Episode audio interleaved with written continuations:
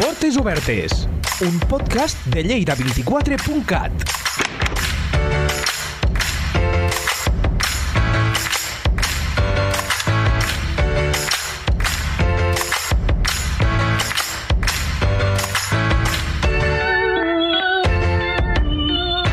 L'Institut Municipal d'Ocupació Salvador Seguí té com a missió millorar l'ocupabilitat de les persones i la competitivitat responsable de les empreses en l'àmbit de l'ocupació per tal d'assolir un desenvolupament local sostenible. Per aconseguir-ho, l'ENS desenvolupa diferents programes d'ocupació, com la Casa d'Oficis o el 30 Plus, dels quals parlarem en aquest programa. Però la feina de l'IMO va més enllà, ja que també tenen serveis com el d'intermediació laboral, una borsa de treball o espais de formació. Per conèixer com funciona tot plegat de la mà dels seus protagonistes, avui obrim les portes de l'IMO.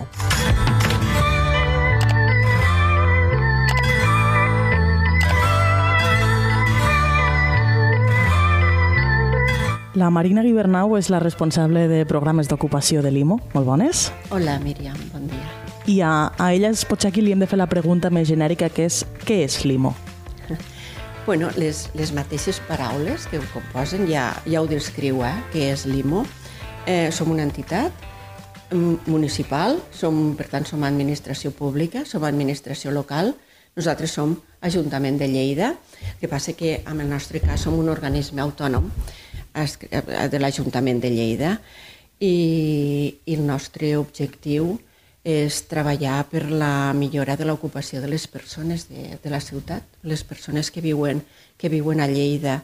Tant per a aquelles persones que, per això l'última paraula del nom, ocupació, no? nosaltres treballem per l'ocupació, tant per les persones que, que mai han treballat, que és la primera vegada que s'enfronten amb un procés de recerca de feina, com per a aquelles persones que estan treballant i volen fer un canvi de feina, i bueno, treballem això, amb això per totes aquelles persones que, que es troben així, en un procés de, de recerca d'ocupació. Uh -huh. eh, des de quines àrees eh, abordeu aquesta inserció laboral, aquesta ocupació?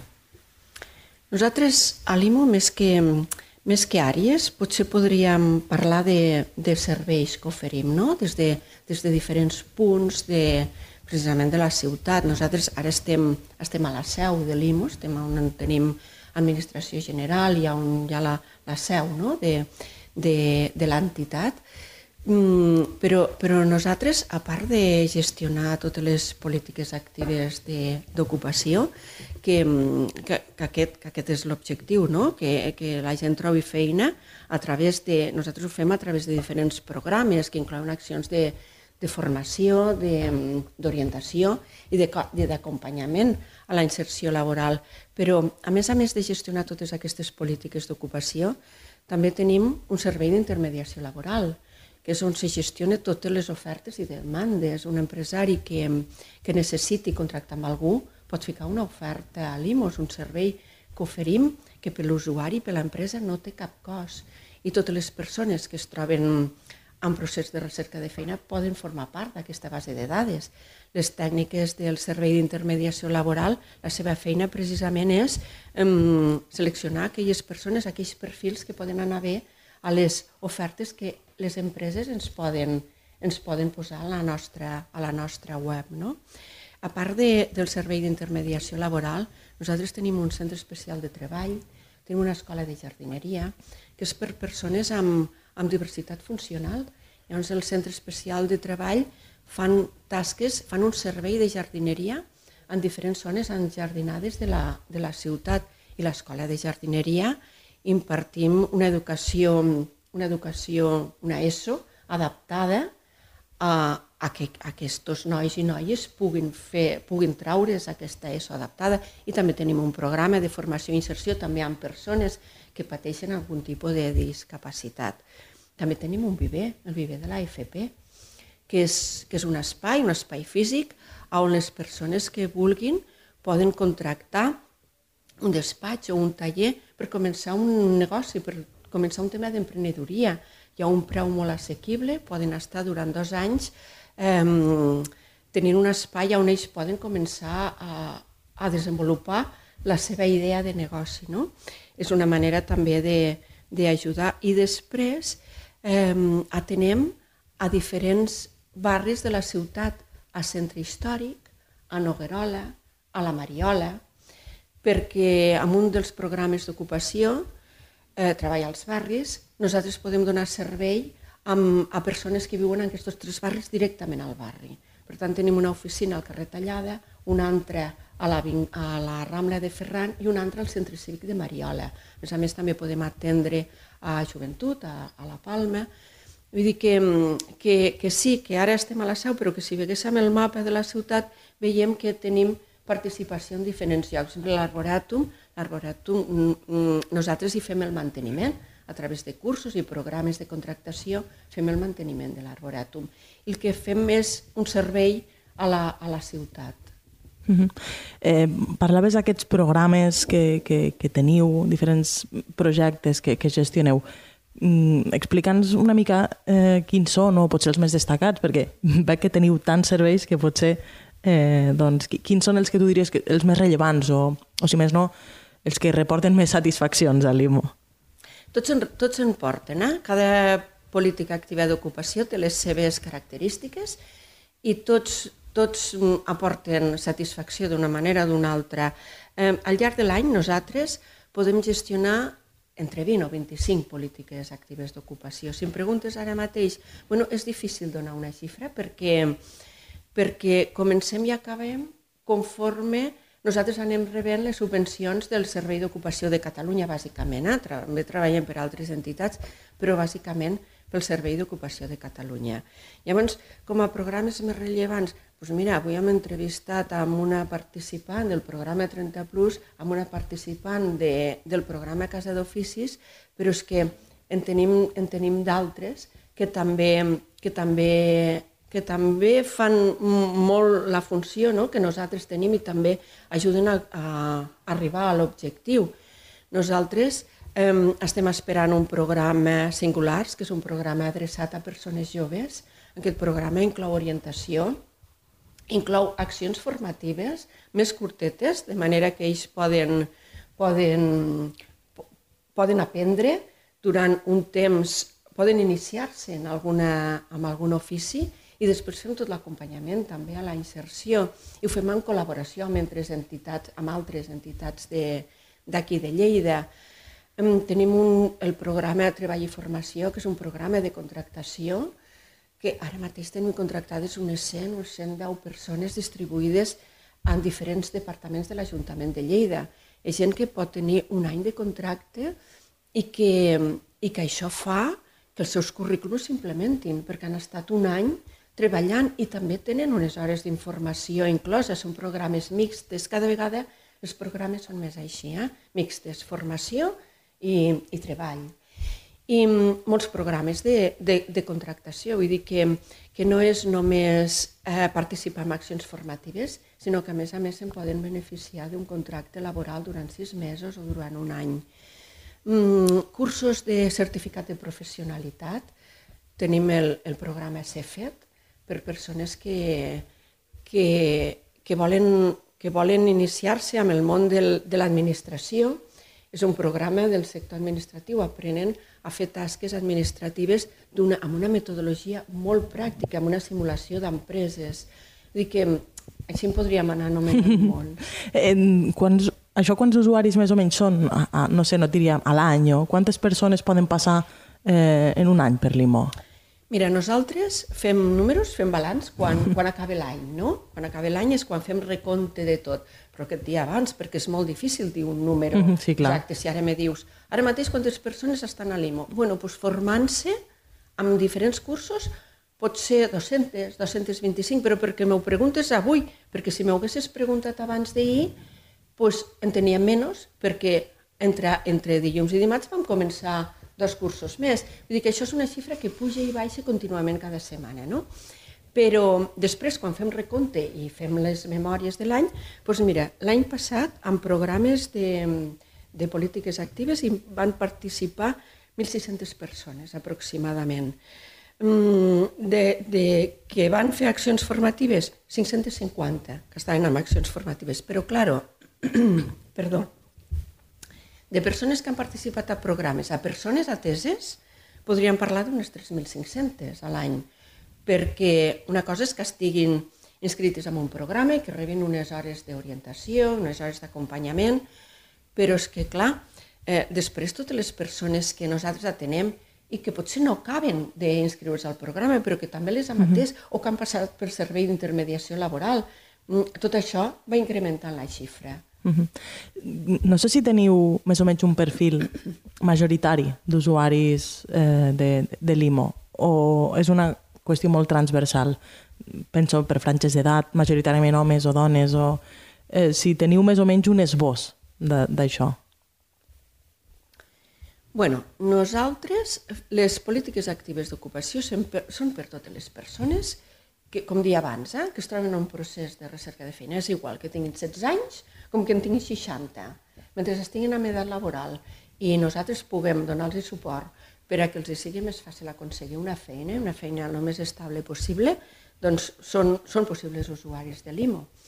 Eh, mm, totes aquelles persones que no, no, no, sé, no sé veure un, un perfil. Potser sí que a l'IMO se l'associa més amb aquest tipus de perfil de persona que ha tingut més dificultats mm -hmm. a l'hora de, sí, de trobar... Sí, t'ho preguntava per això, perquè eh, em fa l'efecte que moltes vegades encara hi ha molts pre prejudicis eh, cap a les persones que, que recorren a un servei com, com els que ofereix l'IMO. I bueno, no sé si això ho detecteu vosaltres també. Bueno, pot, potser perquè les polítiques actives d'ocupació se pensa que, estan, que, estan, que es creen precisament per ajudar aquestes persones més vulnerables, però és que les polítiques actives d'ocupació ara, que n'hi ha tantes i de tant tipus, estan per donar servei a totes aquelles persones que, que ho necessitin, que estiguin, que, estiguin, que estiguin en aquesta situació. No? Quan vam començar, nosaltres fa 35 mm, anys, ara en farà 36, que estem des de l'any 1987. Quan vam començar, vam començar amb un programa d'ocupació adreçat a joves, amb un sol. I actualment en podem gestionar 20, 22, 24, depèn de l'any i depèn del moment, no? Vull dir que això ha crescut molt, però sembla que la idea s'hagi associat amb aquest tipus de col·lectiu que nosaltres atenem. I no, aquí pot vindre un jove universitari que necessiti um, unes hores d'orientació o que es vulgui inscriure al servei d'intermediació laboral o que necessiti això, un acompanyament per, per introduir-se al món laboral. No? Mm, tu estàs estudiant i quan acabes d'estudiar, doncs, mm, potser alguns dels estudiants necessiten que algú els, els acompanyi en aquest procés, no? o persones que pel motiu que sigui han, han, o han deixat la feina o aquella feina s'ha acabat i que, segons l'edat que tenen, també necessiten que se'ls acompanyi en aquest procés. I, i, I actualment això passa molt, no? Empreses que, que tanquen i les, i les persones se queden sense, sense treball. Llavors, pues, s'ha de saber que hi ha una entitat municipal, l'Ajuntament de Lleida ofereix aquest servei, no? Mm. I, I creus que la gent n'és conscient, que ho coneix suficient? Bueno, és el que et dia abans. Des de fa 35 anys que, que nosaltres estem aquí. I segurament, si sortíssim ara i féssim un qüestionari al carrer, hi hauria gent que contestaria que sí i hi hauria molta gent que contestaria que no. Pot ser que contestin que no perquè no hagin necessitat aquest servei o que contestin que no perquè no són conscients que se'ls està preguntant una cosa que sí que coneixen. Perquè de vegades quan dius Institut Municipal d'Ocupació, doncs la gent no ho associa, però la gent sí que ha estat aquí o sí que ha participat d'alguna acció o d'algun servei, no? Llavors, i quan preguntes a les persones que, de què coneixes l'IMO, acostumen a dir feu cursos, eh, teniu ofertes, però no es, crec que encara no s'acaba de saber ben bé què és el que, totes les oportunitats que l'IMO pot oferir, no?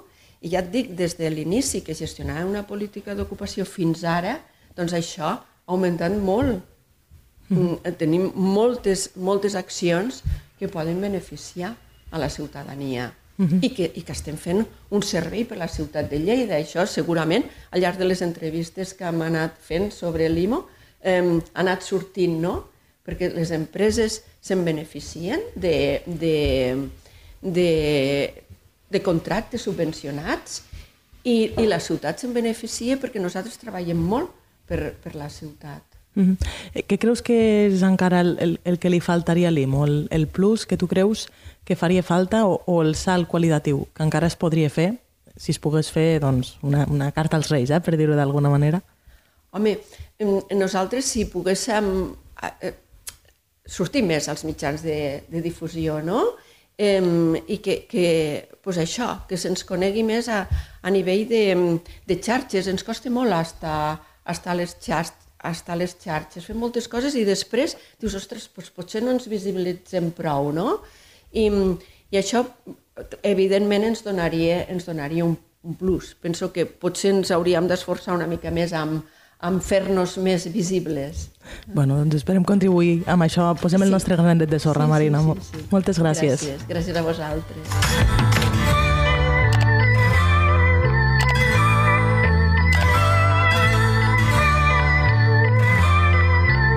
Però com es fa tota aquesta feina que ens explicava la Marina?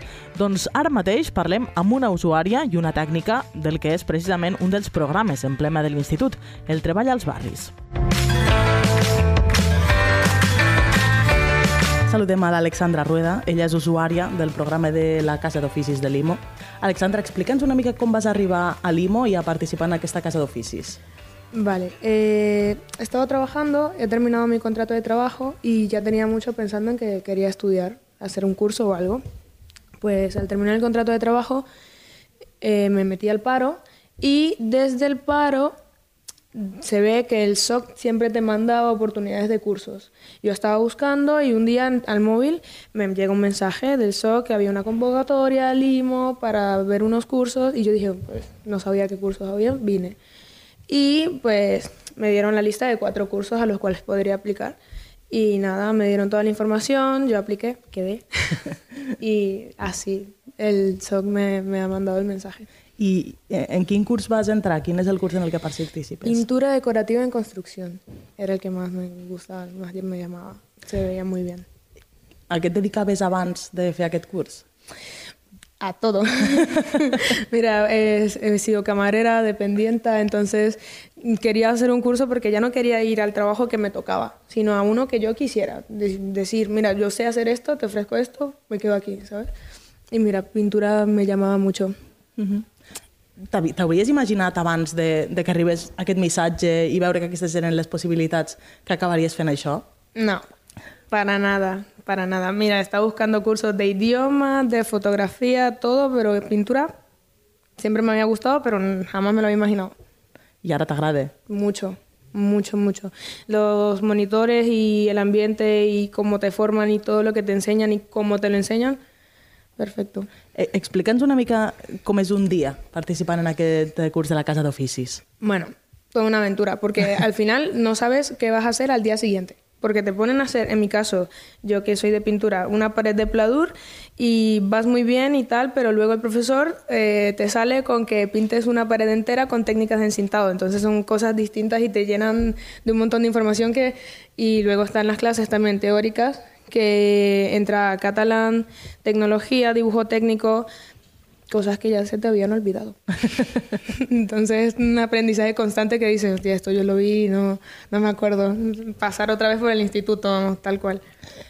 Així que tens, diguéssim, aquesta part més, més tècnica, més aplicada a aquesta feina que, bueno, que ja estàs fent i que en el futur a la que et vols dedicar, però també hi ha tota aquesta formació més transversal, per dir-ho d'alguna manera, no? Mm -hmm, sí, sí, porque Eh, por ejemplo, en las clases de dibujo técnico nos enseñan a cómo hacer ángulos, cosa que te va a servir en pintura, pero es que te sirve un, un montón de, áreas.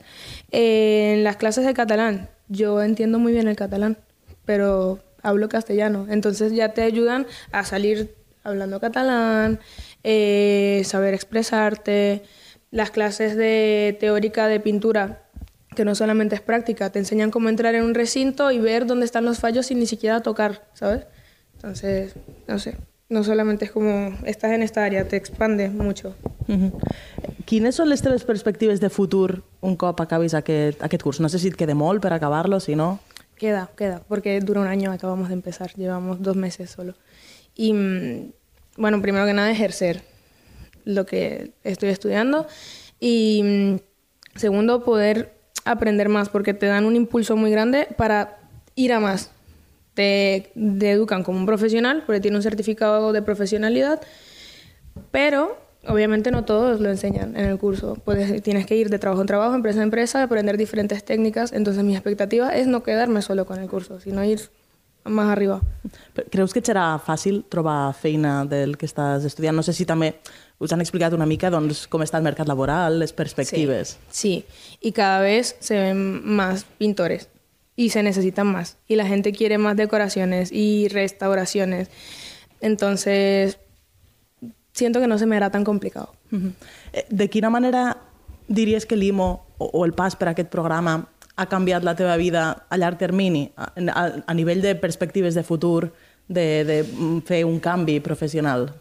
Mucho, porque te mejora, te, incrementa mucho la posibilidad de encontrar un trabajo en un puesto importante, eh, también estable y la calidad de nivel profesional es un certificado profesional. Yo salgo de aquí diciendo soy una pintora profesional.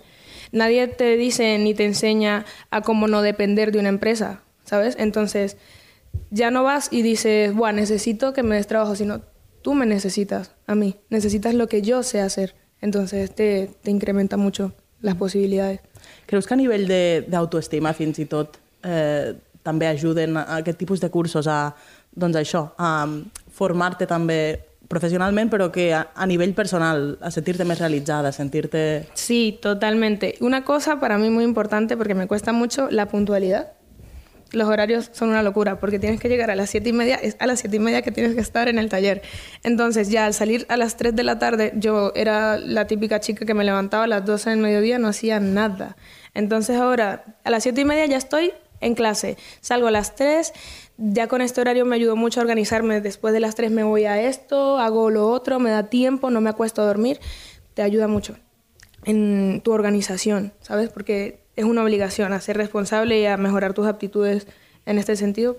Un montón. Yo era muy responsable en ese sentido, la verdad, y me ha ayudado muchísimo, muchísimo. Eh, eh, la última pregunta, Alexandra, crec que ja sé que em diràs, però recomanaries a la gent que, que té dubtes, que no sap si això serà per a ells, sinó que els hi diries a aquestes persones? Eh... Que lo intenten.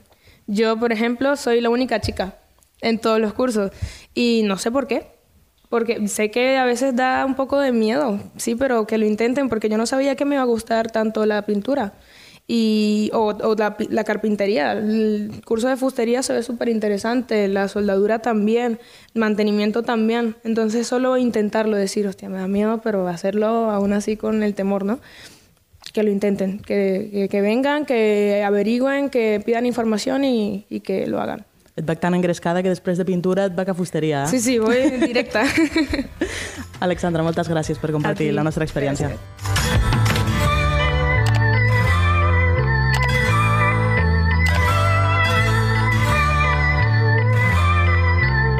Penélope Gómez, molt bon dia. Bon dia.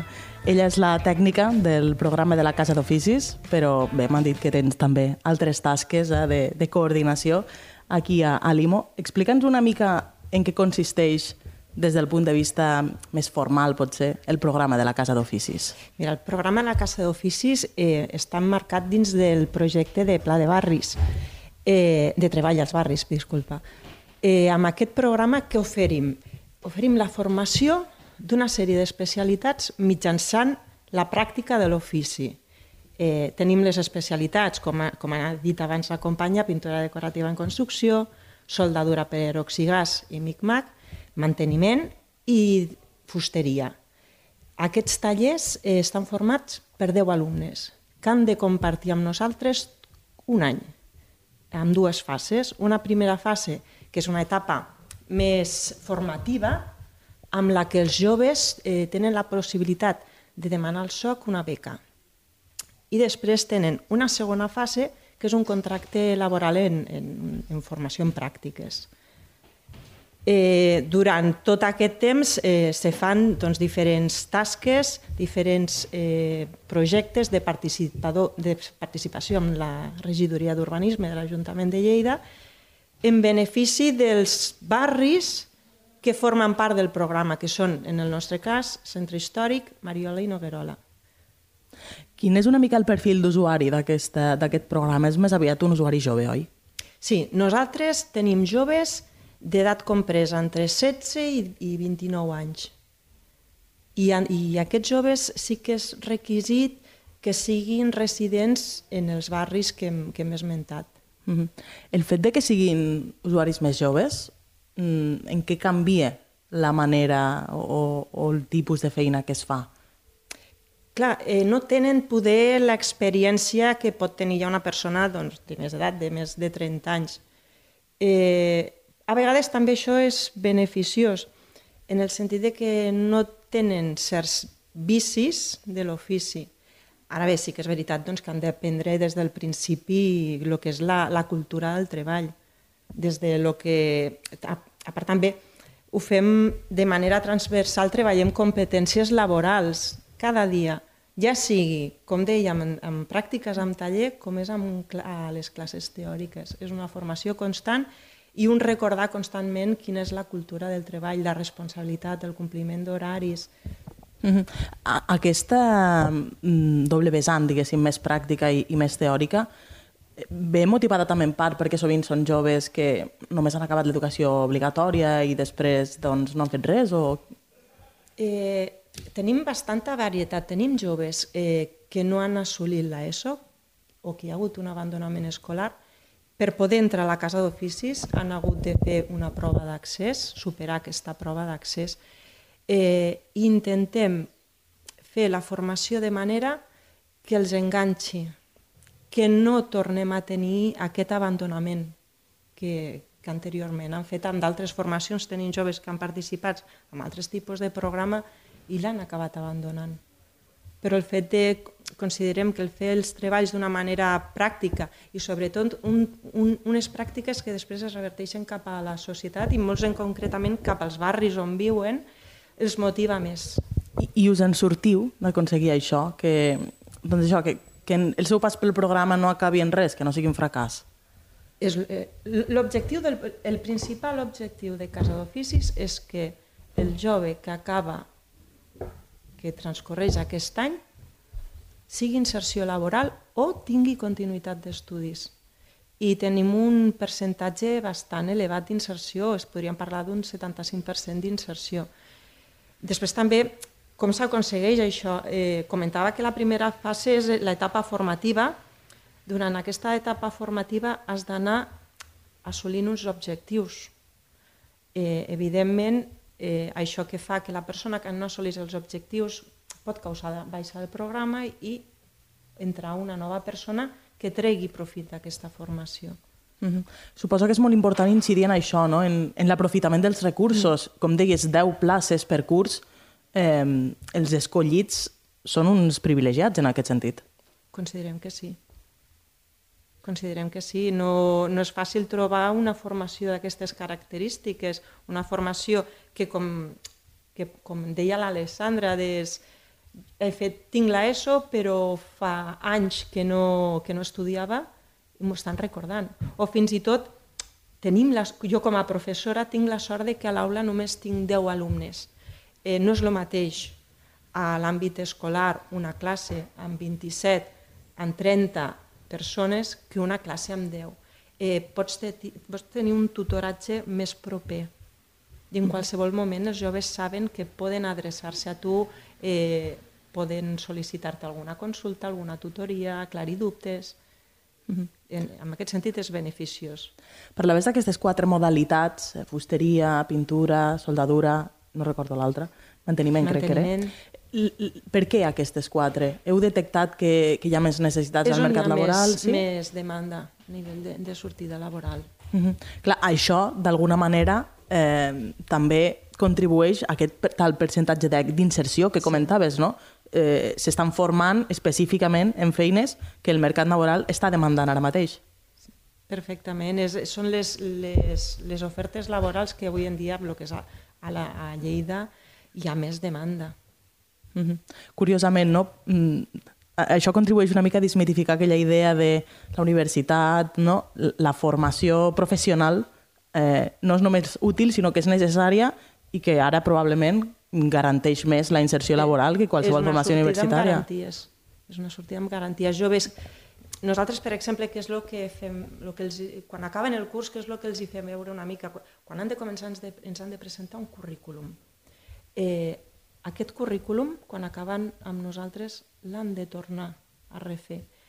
El canvi que ha sofert aquest currículum, tota la formació que se'ls ha fet per poder inserir-se en aquestes empreses que sabem que tenen necessitat d'aquesta mà d'obra. Eh, fem, a banda de lo que seria els tallers que t'he comentat de soldadura, de pintura, de fusteria i de manteniment, fem una formació complementària, cursos de, de la TPC, que és la tarja professional de la, de la construcció. Els joves ja tenen una formació homologada de 20 hores en prevenció de riscos laborals. D'altres cursos, eh, primers auxilis, eh, curs de carretons, curs de plataformes. Inclús sabem de joves que han tingut inserció laborals per aquests cursos en concrets, perquè dins del seu currículum han aconseguit aquesta titulació. Mm -hmm. Mm, parlaves d'aquesta formació que es fa i deies que contribueixen ells, eh, amb, amb, suposo que amb la part més pràctica d'aquests eh, tallers, a, als seus barris, no? a, a fer coses en col·laboració amb la regidoria d'urbanisme. Eh, també és una manera de, de retroalimentar-se, no? ells es formen, la ciutat se'n beneficia, Eh, suposo que això, en aquest sentit, és, és positiu per a tothom. Per a tothom, sí. És una millora en àmbits de, que els, tant equipaments com espais públics de la ciutat som conscients que es necessiten i sobretot el, la proximitat d'aquests equipaments, d'aquest espai públic que tenen els joves és el, el poder dir això ho he fet jo. Les lletres Lleida, la, les decoracions de Nadal que es poden veure per la ciutat, és dir, això ho he fet jo. Pensaves que tu series capaç de... Fa un any, pensaves que podries arribar a fer aquest projecte, de, ten, de saber, saber soldar aquest tipus de, de, de perfil, saber pintar aquesta estructura, saber fabricar aquest moble de fusta, col·locar parquet, amb això també ells que guanyen més, més confiança i sobretot l'autoestima, el valorar-se més amb ells mateixos i també valorar el que són els seus barris. Uh -huh. No sé si ens pots posar alguns exemples de... Ens has comentat aquestes lletres que hi ha a l'estació de tren, les llums de Nadal, eh, altres exemples d'aquests projectes o aquestes iniciatives que fan els joves als seus barris? Doncs, eh, hem participat també amb, lo que seria, amb Castell de Templers, amb, fa anys ja les escales de la Seu Vella, la barana de les escales de Seu Vella, van fer també el nou local del dispositiu del centre històric de, de treball als barris al carrer Tallada amb carrer Cavallers, doncs, mm, adequar-lo per poder donar servei a les mateixes persones del barri, eh, restauració de la façana de, de, de, de l'associació de veïns, de, bueno, la, la Federació de Veïns al, al carrer de la Palma. Mm -hmm. Clar, suposo que això, eh, d'alguna manera, com deies, no? el, el passar per davant eh, amb, els, amb els amics, amb la família, de mira, jo he treballat aquí, això ho he fet jo, aquestes llums de Nadal eh, les he fet jo. Eh, suposo que també per l'IMO és un orgull.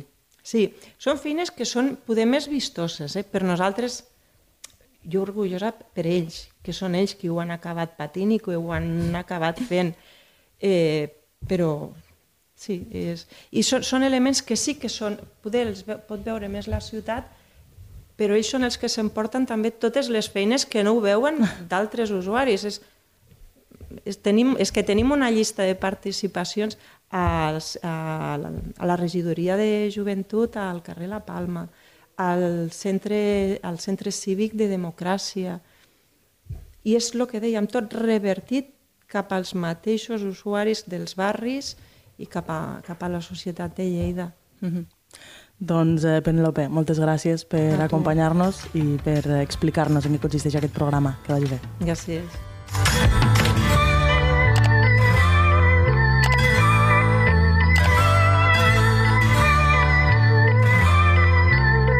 Un altre dels programes que es desenvolupen des de l'Institut Municipal d'Ocupació és el 30 Plus, adreçat a un perfil molt diferent i del qual també us explicarem tots els detalls parlant amb els seus protagonistes.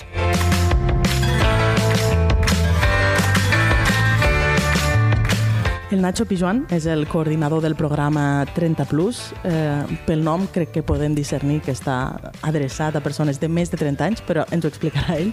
Eh, Nacho, molt bones. Hola, bon dia. Eh, és així? Eh, usuaris de més de 30 anys?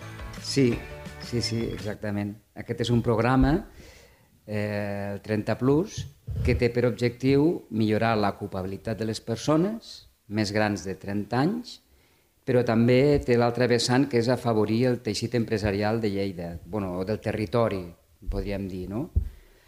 Per una banda, doncs, afavoreix la inserció mitjançant contractes a les persones que estan en situació d'atur, més grans de 30 anys, contractes mínim de 6 mesos, i per altra banda, doncs, dona unes subvencions a les empreses que cobreix fins a 9 mesos d'aquests contractes. Aquesta subvenció equival al salari mínim interprofessional, vull dir que és una bona, una bona ajuda, i per altra banda, aquest programa també eh, té una part que és una formació que s'ofereix a les persones aquestes treballadores i també un acompanyament personalitzat durant tot aquest període que, que estarà l'empresa treballant per a afavorir millor l'adaptació al lloc de treball, fer una mica d'intermediació amb l'empresa... bueno, podem dir que és una iniciativa innovadora no? i que de moment està donant uns resultats molt, molt esperançadors i, i bueno, com una miqueta de màgia no? ens està resultant aquest programa.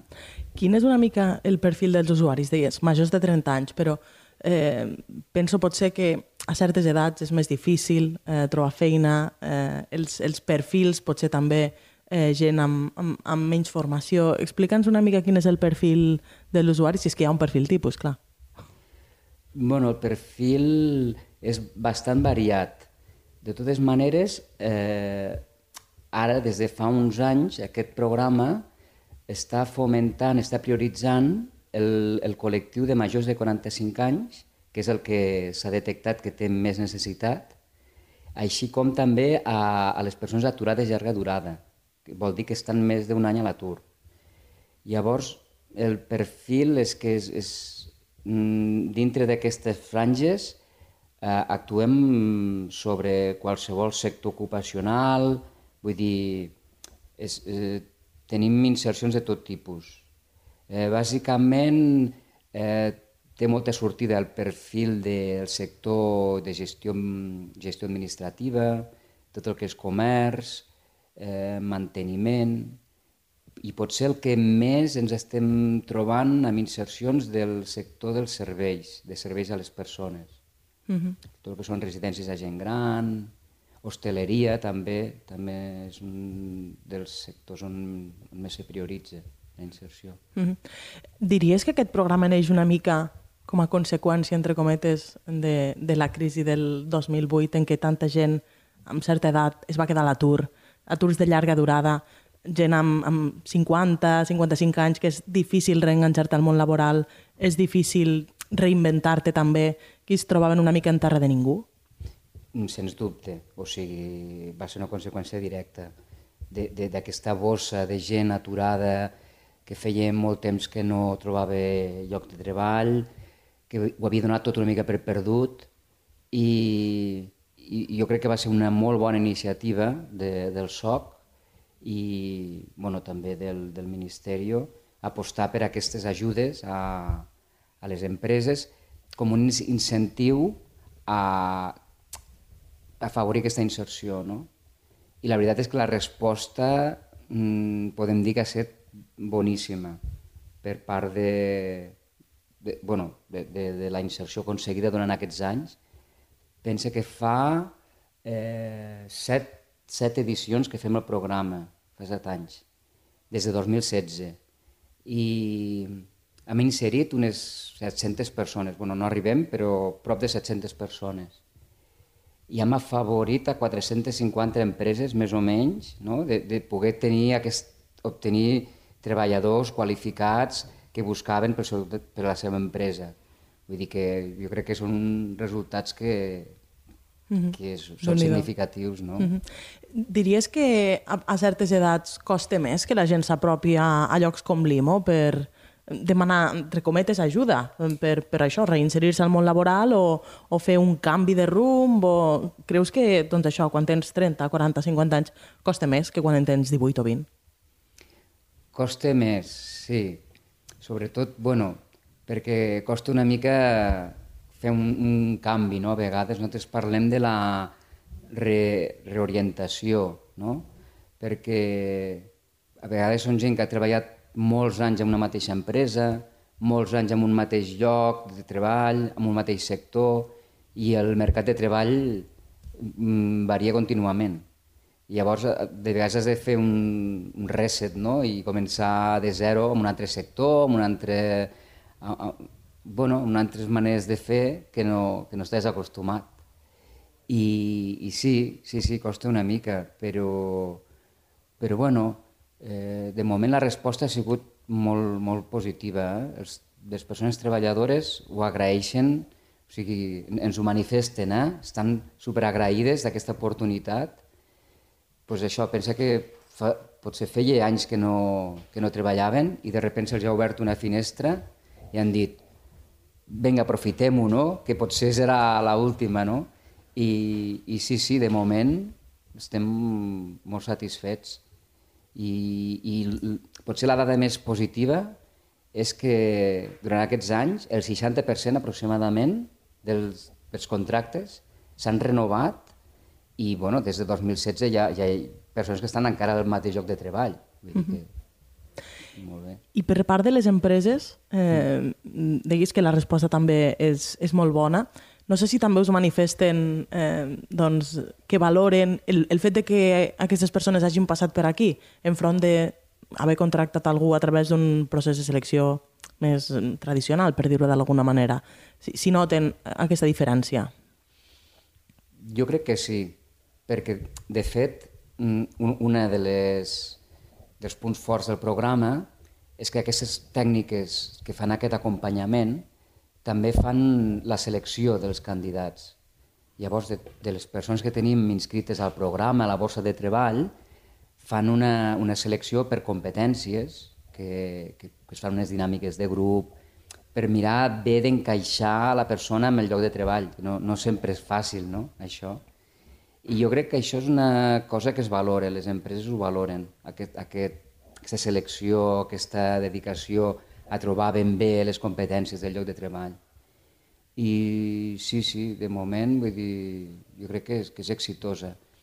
A part, després d'aquesta selecció, aquestes tècniques fan un seguiment, fan un acompanyament de les persones, no és allò que les deixin a l'empresa i ja està. Vull dir, durant aquests nou mesos es van fent tutories periòdiques, es va visitar el lloc de treball i, i es mire no? de, de, de millorar aquesta adaptació, es parla amb l'empresari, es parla amb el tutor que té la persona, es parla amb la persona, tot va bé, s'ha de millorar alguna cosa i, i crec que això també és un punt fort que té el programa. Mm -hmm.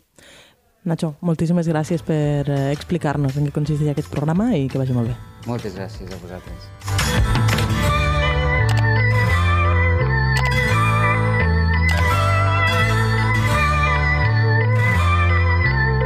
Ara parlem amb la Sònia Sanz. Ella és usuària del programa 30 Plus de l'IMO. Explica'ns una mica eh, com vas arribar a l'Institut Municipal d'Ocupació. Pues va ser el 2021, em vaig inscriure a l'IMO i per una oferta de feina i em van trucar i vaig anar i, i vam fer l'entrevista vaig sortir escollida i bueno, l'oferta era mitja jornada i molt bé, vaig començar. A l'empresa. Sabies ja de l'existència de l'institut? Eh, com, com te'n vas assabentar una mica de tot plegat? Sí, jo ja sabia que, que era l'IMO. Ja havia estat al 2011, eh, en aquella època, eh, al PIRMI, vaig estar cobrant uh -huh. el PIRMI doncs, durant molt poquet, però vaig estar doncs, durant un temps, i vam fer alguna activitat també aquí a l'IMO. Llavors ja coneixia no, de l'Institut Municipal d'Ocupació, i bueno, el que passa que fins, fins al 2021 havia estat treballant, havia estat activa i no havia necessitat no? de, de fer cap taller ni de fer cap inscripció. El 2021 sí, em vaig quedar a l'atur el 2021, exactament, al maig, i al poc temps doncs, em vaig inscriure. Mm -hmm. També suposo que la Covid no, va influir sí, en tot això. el Covid, sí, sí, la Covid, doncs, laboralment jo penso que ens va afectar a molta gent. Tu eh, participes del programa 30 Plus, no? Sí. Explica'ns una mica eh, en què consisteix el programa, no cal que sigui molt tècnica, però eh, des del teu prisma, des del prisma de, de l'usuari, què és el que feu en, en un dia participant en aquest programa? Teniu formacions? Com, com funciona? A veure, tu inicies eh, la feina que t'han contractat, és a dir, sí que és una feina normal, però el programa el que, el que afegeix és que tinguis un, un, com un cert acompanyament que d'alguna manera pues, també te garanteix, no? de, de, de, a més pues, de la feina que estàs fent, pues, qualsevol dubte, qualsevol problema que puguis tenir, no? el fet de tenir un referent, o en en el, en el meu cas una referent, pues, t'ajuda no? a, a anar a la feina molt més activa, no? molt més motivada. Una, una mena de xarxa de suport, sí, no? Sí, és Diguéssim. com una xarxa de suport. A més, estan els tallers, no? Hi ha diferents tallers. En aquest cas, en el meu cas, havíem de fer una formació amb les TIC i jo ja tenia intencions de treure'm l'àctic, no podia fer aquesta formació a l'IMO directament per compatibilitats d'horaris, però eh, vam estar buscant i, vaig, i em vaig treure l'àctic a l'Acadèmia Versalles, és a dir, que també hi ha col·laboracions amb altres acadèmies i bueno, em va anar genial perquè em vaig poder treure la formació en grau mitjà, que ja, ten, que ja era un, un, un repte també de fer-ho, i bueno, em va anar superbé. Perquè, Sònia, no ens has explicat a què et dediques. Ah, soc integradora social i estem a l'associació REFEM, uh -huh. que és un servei d'atenció i acollida amb dones en situació de violència. I vas arribar a través de, de l'IMO, a més em Vaig sembla... arribar a través de l'IMO, sí, sí, vaig a través de l'IMO que vaig trobar per l'oferta laboral, l'entrevista i tot. Uh -huh. I em sembla que el, el resultat és bo, perquè ara crec que estàs treballant ja jornada completa. Sí, jo vaig començar a mitja jornada perquè feia formació a, a més a la, a la tarda, feia també donava classes a adolescents de, en, en, tema de, en tema de coeducació, no podia jornada completa, però ara a l'estiu ja s'acabava la jornada, la, la mitja jornada i necessitava jornada completa i sí, superbé, m'han ampliat, uh -huh. i que molt bé. Eh, suposo que també el component aquest de, aquesta xarxa de suport que comentaves, la possibilitat de fer aquesta formació, no? Eh, és un al·licient per tal de, de participar en, programes com aquest, perquè moltes vegades, si tu estàs treballant, és difícil treballar i estudiar alhora, o, o treure't una segona titulació. Sí, és, és, és molt difícil i el programa pot, et, et pot facilitar. No? I és el que comentàvem abans, el tema de l'acompanyament, el tema de la xarxa, facilita molt. Facilita molt el poder pues, treballar, el poder formar-te, el poder avançar professionalment. Mm -hmm. Sí, és un avantatge. De quina manera creus que eh, podia haver estat eh, el teu futur laboral en cas de que no haguessis anat a parar a, a l'IMO? És a dir, creus que el, el canvi que ha suposat ha estat substancial en aquest sentit? Home, substancial, no ha estat. Què hagués passat? És difícil, és difícil. Bé, no pensar que hagués passat. Jo hagués continuat, evidentment, formalment, perquè m'estava formant, però jo penso que és, que és, que és, un, que és una oportunitat. No? Jo animo a la gent que es pugui inscriure no? I, que, i que almenys que ho provi, no? el, el fet del programa, qualsevol programa d'inserció laboral, no? és a dir, ens pot ajudar moltíssim en un moment d'atur o en un moment de canvi professional, de dir vull fer un canvi professional, el fet de que t'acompanyen amb, amb, la, amb la formació, eh, això és un, és un privilegi, no? que, que és, és difícil a vegades. Mm -hmm. Perquè a més a vegades, no sé, des de la teva experiència personal, eh, potser recórrer a, a un servei com l'IMO quan ets més jove, que no tens clar el teu futur, potser és més fàcil, però potser quan tens eh, certa edat eh, potser costa una mica més, no? Costa una mica més també el fet de, de tenir que posar-te a estudiar una nova formació. Jo ja venia ja d'un canvi professional, d'estar de, formant-me i em va ser més fàcil em va ser molt més fàcil, però sí que sé, tinc companys i companyes que costa, no? que amb una certa edat és més difícil el dir de, ui, un canvi de xip, no? O, o vaig amb companys i companyes més joves que jo. Això pot ser com un obstacle. No, doncs hem de dir que és, és molt positiu. És molt positiu, a més, poder parlar amb gent més jove, no? És a dir, és, no? aquestes relacions sempre, sempre, sempre poden beneficiar. Sònia, moltes gràcies per acompanyar-nos i per voler-nos explicar també la teva història. Gràcies. Moltes gràcies.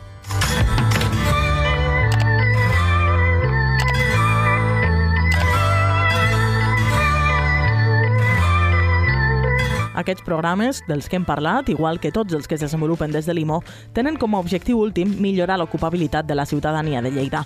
Però això, com es pot fer més concretament? Quines maneres hi ha de plantejar aquestes millores? En parlem amb una de les tècniques d'ocupació del centre, la Marta Pujol.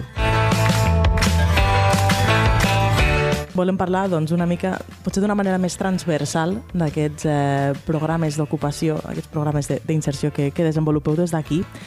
Un dels aspectes dels quals hem parlat amb, amb, al llarg d'aquest matí amb alguns dels, dels teus companys és precisament aquesta col·laboració entre l'Institut Municipal d'Ocupació i, i les empreses i la societat lleidatana. Costa molt trobar aquest feedback, aquest, aquest retorn per part de les empreses a l'hora de, doncs això, d'establir sinergies, col·laboracions, llocs on, on els usuaris que passen per aquí puguin trobar un lloc de feina? Mm. Eh, bueno, l'encaix que tenim, amb, o sigui, la, la relació que tenim amb les empreses, el que ells volen i el que nosaltres volem és, és, és aconseguir aquest encaix vale? entre les seves demandes i els perfils. Llavors, les persones que estan disposades a treballar. Llavors, treballar en facilitar aquest encaix no és fàcil perquè hi ha molts motius. De, hi ha molta gent que deia, ah, doncs mira, eh, no treballen perquè doncs, no volen treballar. bueno, realment no és això. A vegades hi ha un una, una falta de formació, a vegades és que la formació que tenen no és la que el mercat de treball demana. Llavors, cada un té els seus interessos i les seves necessitats. Les empreses sovint necessiten personal ja, Llavors, clar, tot el que és eh, cobrir demandes no? té un procés. Llavors, a l'IMO el que treballem sobretot és buscar fórmules amb la col·laboració de l'empresa per facilitar aquest encaix. I les fórmules que tenim fins ara doncs és eh, formació, pràctiques, la intermediació laboral, que és, és la, la publicació de les ofertes a, a la borsa de treball, eh, experienciació laboral, que són facilitar adquirir experiència laboral dintre de l'administració pública, ja sigui per majors de 45 o joves, um, ara la dual, que també ho fem, amb programes d'ocupació dual, igual que fan educació. Llavors, simplement és jugar amb aquestes fórmules que tenim per veure quina va millor segons les necessitats de cada sector i de cada empresa, perquè algunes coses aniran bé per un, per un, no? per, un, uh -huh. per una empresa i les altres per, per unes necessitats i per una altra. Llavors, bueno, la nostra feina és sobretot això, triar les fórmules per encaixar. Mm -hmm. clar, això és una mica un peix que es mossega la cua, no? Perquè és un necessito ja gent, però si la vull qualificada s'ha de poder formar, però si no dono temps perquè aquesta gent es formi, no? Eh, com, es, com es trenca aquesta roda? Mai, perquè el mercat de treball és dinàmic, és híbrid, mai. L'altra cosa és donar resposta, almenys. O sigui, no, no es pot trencar la roda. Això que sigui com una tarifa plana de ja està, hem aconseguit el, el 100% d'ocupació i després que la nostra feina també deixaria d'existir, no? Cosa que... Però no, mai. El mercat de treball sempre és dinàmic i, i canviant i, i l'adaptació és algo que està sempre en evolució. Eh, però sí que cada cop veiem més que les respostes han de ser més ràpides i són menys previsibles. O sigui, penso que els programes d'ocupació, per això eh, nosaltres Eh, eh, treballem bastant en projectes innovadors perquè són maneres diferents de fer les coses perquè veiem que si no costa de, de donar resposta al que abans feies un curs de formació, per exemple, doncs, no sé, en cuina, doncs, i, i, i treballaven d'això, no? com si diguéssim, era com tot més, més... Les empreses necessitaven unes coses i les persones unes, i llavors no hi havia problema. Però ara veiem que no, que sí, que no només és cuina, sinó que després treballen en càterings. Ah, però que els càterings van amb aplicacions. Ostres, doncs llavors necessiten una formació en tecnologia que abans no, és, no, no només és saber cuinar. Llavors és com... Bueno, i, i és aquesta rapidesa de resposta, no?, el que hem de treballar. Clar, en aquest sentit també suposo que eh, institucions públiques com l'IMO són molt importants perquè tenen aquest component de, de poder-se permetre no? aquesta, aquesta innovació i, i, i apostar per aquestes polítiques més innovadores que deies, que després segur que s'acabaran aplicant a l'empresa, però que, diguéssim, que les primeres proves no, s'acostumen a fer en, en, en institucions públiques. Mm. Bueno, les institucions públiques tenen l'obligació no, de resoldre els problemes. Qui sap fer millor la innovació o no, això ja no és cosa meva, perquè a vegades hi ha iniciatives privades que estan lliures de tot, més ràpides i més eficaces i fan coses, no? Però sí que tenim l'obligació, evidentment, no podem estar eh, fent el que fèiem i veient com les coses canvien davant nostre, no? Mm -hmm. Parlaves eh, d'aquestes idees, moltes vegades que es tenen preconcebudes de no, és que no treballen perquè no volen, perquè no sé què. Creus que encara hi ha molts prejudicis sobre la gent que, que, doncs, que recorre a, a, a institucions com l'IMO a l'hora de, de trobar feina? Mm. bueno, l'IMO, clar, l'IMO eh, no té un perfil d'usuari determinat. El que té és una història que suposo que la Marina ha, ha comentat, i clar, com tot, eh, com totes les coses, quan unes coses tenen història, doncs això pesa, no? L'origen és com... Eh, però ara mateix el perfil d'usuari de l'IMO i el perfil de, de programes que tenim és per diferents col·lectius. Llavors, no sé si vols dir que les empreses tenen certs prejudicis sobre quins són els col·lectius que poden tenir mm -hmm. si venen aquí sí, a... des de les empreses i fins i tot des de la, des de la societat, no? el pensar a vegades no, jo, jo no aniré allà a que m'ajudin a buscar feina perquè no estic tan desesperat o no estic tan necessitat. Mm -hmm. bueno, L'IMO treballa per la millora de l'ocupació, llavors millorar l'ocupació ho, pon, ho, ho podem fer de, de, de, un mateix, no? Mm -hmm. O sigui, si tu consideres que la teva feina pues, vol canviar, llavors nosaltres els nostres programes s'adequen a, a totes les persones que volim millorar l'ocupació. Que hi ha prejudicis, doncs això ja eh, eh, suposo que és això, és el que te deia, que és més el, el temps que tenim de, de, de, de història de l'IMO, que s'ha vist com un, un lloc per, per certs col·lectius, però que no, no, no, no té res de ser. I, I per part de les empreses, eh, diries que costa més contractar persones que arriben a través doncs, d'aquests doncs, serveis d'ocupació o, o, al contrari, que potser algunes valoren el que tu deies, no? aquesta adequació al lloc de treball, aquesta, entre cometes, no? formació a mida, per dir-ho d'alguna manera. Mm. Bueno, per part de les empreses sí que a vegades hi ha certs preferències, diguéssim, que a contractar un cert tipus de persones per unes ocupacions i no unes altres. I a vegades aquestes preferències tenen la seva raó de ser, no? hi, ha, hi ha feines que, tenen, que demanen condicions físiques, que vol dir que la gent estigui no? que ha d'estar en bona condició, llavors no, no tenen per què ser joves, però tenen, han de tenir una bona condició física. Eh, I en altres casos aquestes preferències no tenen raó de ser. És més, eh, com dèiem abans, no? coses de que abans potser sí, però ara no. Poso un exemple. Eh, el tema de la feminització de l'ocupació. Hi ha moltes ocupacions que estan feminitzades i altres que estan molt muscularitzades, quan en realitat quan est estaven, o sigui, eren feines d'homes perquè requerien una força física.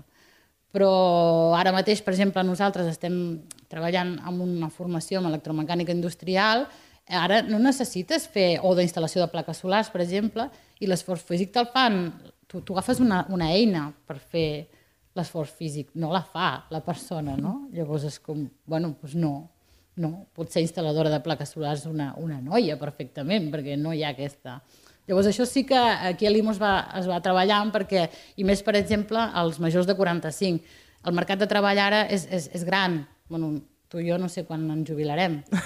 bueno, si ens podem jubilar. Si ens podem jubilar. I clar, abans, per exemple, una persona de major de 45 que estigués en millor de feina o buscant feina era com... Però és que ara, pues, pues segurament Clar. ens hi trobarem, sí. no? Llavors s'ha de canviar aquest xip. O sigui, major de 45 no és cap hàndicap per no trobar feina. No, no, tant de bo poder-se jubilar als 45, però encara et queden molts anys de vida laboral. I, i és molt activa. Mm, sí, dir, sí. Llavors, pues, bueno, aquestes coses sí que ens hi trobem. Mm -hmm. Parlaves d'aquesta feminització d'alguns llocs de treball o aquesta idea que tenim. De fet, parlàvem amb, amb l'Alexandra de, de la Casa d'Oficis i deia, soc l'única noia al, mm. meu, al meu curs de, de pintura que fa que una dona no pugui pintar absolutament res, no? Aquest també és un, és un estereotip que encara s'ha de trencar? Oh, I tant, oh, i tant. I en, i en molt, bueno, com, com a la vida, ja ho saps, que, que no hi ha problemes, no?, en temes de la dona, sí, sí, sí, s'ha de trencar. Pues ara, per exemple, estem fent un, un, bueno, estem preparant un curs de programació i volem que sigui prioritàriament per dones. Dic volem perquè llavors quan, quan el fem, eh, la Maria sempre diu, bueno, quantes dones han apuntat, no? Però bueno, perquè potser no ho sabem fer-ho bé, no? però crec que ja que és necessari, perquè el sector tecnològic, que és el que té més sortida, més estabilitat, no pot ser que les dones no, no, no hi siguin presents no? i no es beneficin d'aquest d'aquest sector, que més a Lleida és, està, està en creixement i amb, amb contractació activa. Eh? Total, Vull dir, tenen... sí, sí. sí. Uh -huh. Parlàvem també de, de les eh, opcions laborals no? a l'hora de doncs això, adequar aquesta formació, aquests cursos, a el que demana de, eh, el, el món eh, laboral. És una de les qüestions que teniu en compte a l'hora de posar en marxa programes des de l'IMO? És a dir, què necessita el mercat? Penso en sectors concrets, per exemple, com a la casa d'oficis. Eh, o, o és secundari? O us adapteu més als usuaris? Eh, no sé si, si hi ha un, una opció bona, per dir-ho d'alguna manera. eh, bueno, l'IMO eh, anualment té un pla d'actuació. Vale? Aquest pla d'actuació ve d'un pla estratègic on hi ha unes línies estratègiques on es marca què és lo important que es demana eh, al mercat de treball. No?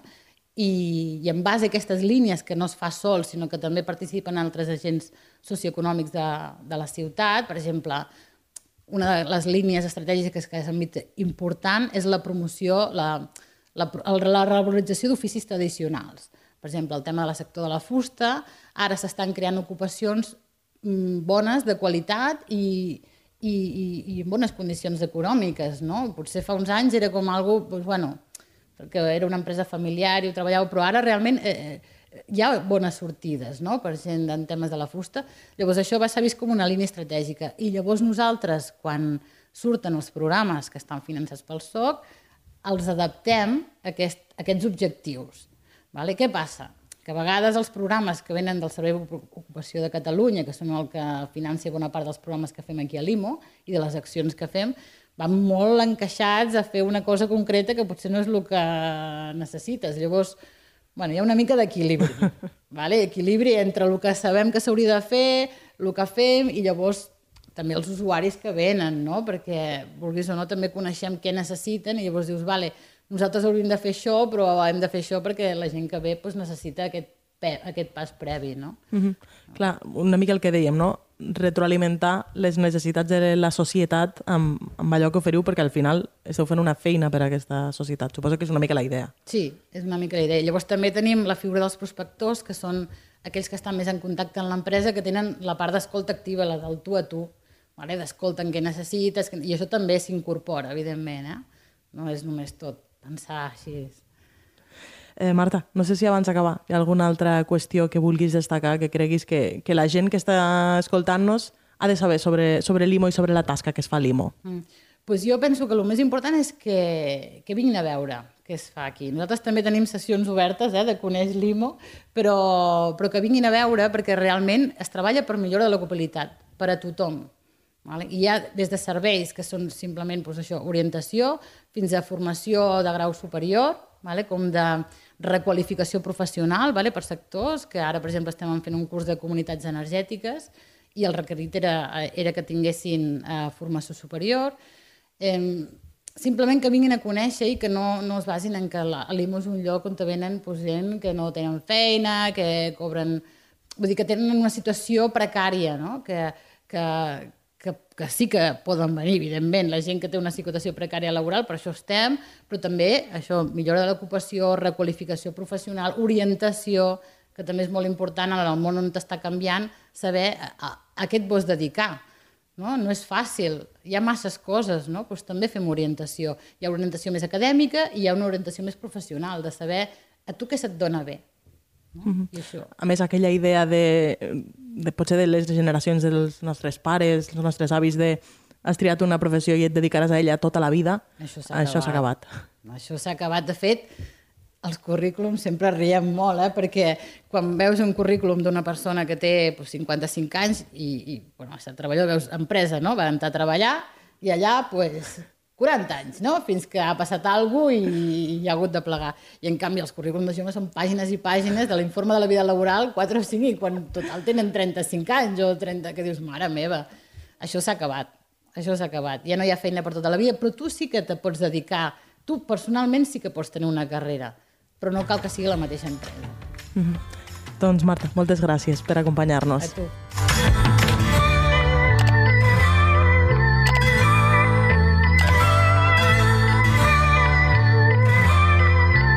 Vaja, després d'escoltar tots aquests testimonis, crec que el missatge principal ha quedat clar.